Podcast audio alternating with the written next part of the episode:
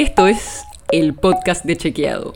Un espacio en el que de lunes a viernes vamos a compartir con vos alguno de nuestros chequeos para que sepas qué de lo que se dijo o escuchaste es verdadero o falso. También te vamos a presentar las verificaciones que hacemos de las desinformaciones que andan circulando y te vamos a traer datos y contexto para que entiendas mejor las noticias. Soy Olivia Sor. Desde que empezó la pandemia de coronavirus, las esperanzas estuvieron puestas en la producción de vacunas que pudieran evitar millones de muertes por COVID-19. Hubo muchos nombres de medicamentos y tratamientos dando vuelta. Así que hoy vamos a repasar, con lo que sabemos hasta ahora, cuáles funcionan, cuáles siguen en estudio y cuáles ya fueron descartados. Una aclaración importante, esto es un repaso de la evidencia, pero la recomendación en caso de que tengas síntomas es siempre contactar a un especialista, aunque sea de forma virtual. Habla con un médico. Dicho eso, vamos a repasar la evidencia. Por ahora, para los casos de COVID-19 leve, o sea, personas que están en su casa sin grandes complicaciones, lo único que está sugerido oficialmente es el paracetamol o el ibuprofeno. Estos medicamentos son recomendados solo si son necesarios y lo que hacen es aliviar los síntomas, como la fiebre o los dolores musculares. Además, también puede ser útil que las personas con alto riesgo usen un oxímetro de pulso, que permite medir la saturación de oxígeno, pero siempre hay que hacerlo bajo supervisión médica. Para los pacientes hospitalizados con asistencia de oxígeno o conectados a un respirador, la medicación que recomienda el Ministerio de Salud de la Nación es la dexametasona o alguno de sus equivalentes. Son medicamentos de la familia de los corticoides y de la cual hay evidencia y está demostrado que ayuda. Eso fue confirmado por un estudio, Recovery, que fue coordinado por expertos de la Organización Mundial de la Salud a mediados de 2020.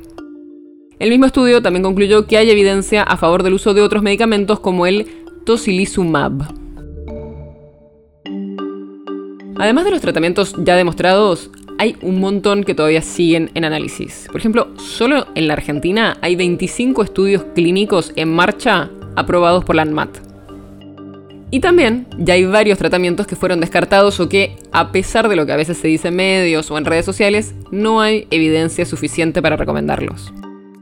La hidroxicloroquina o la combinación de lopinavir y ritonavir, por ejemplo, fueron analizados por la OMS en el estudio médico Solidaridad y fueron descartados por su ineficacia y por indicios de posibles efectos secundarios adversos.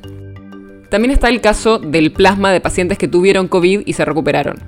Ya se conocen los resultados de ensayos aleatorizados en los que participaron más de 13.000 pacientes que muestran que el plasma no tiene ningún beneficio en el tratamiento del COVID-19.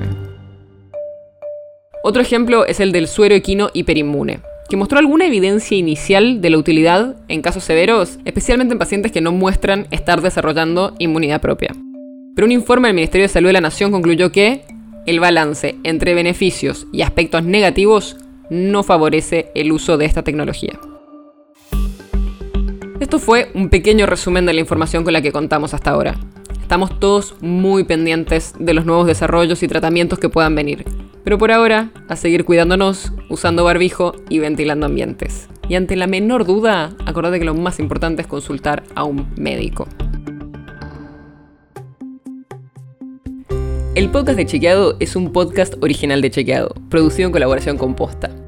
Si tienes una idea, algún tema del que te gustaría que hablemos en un próximo episodio, escribinos a podcast.chequeado.com. Y si te gustó este episodio, seguinos en Spotify o en tu app de podcast favorita y recomendanos a tus amigos. Si querés más información sobre esto o sobre otros temas, entra a chequeado.com o sumate a nuestras redes. Soy Olivia Sor. Hasta mañana.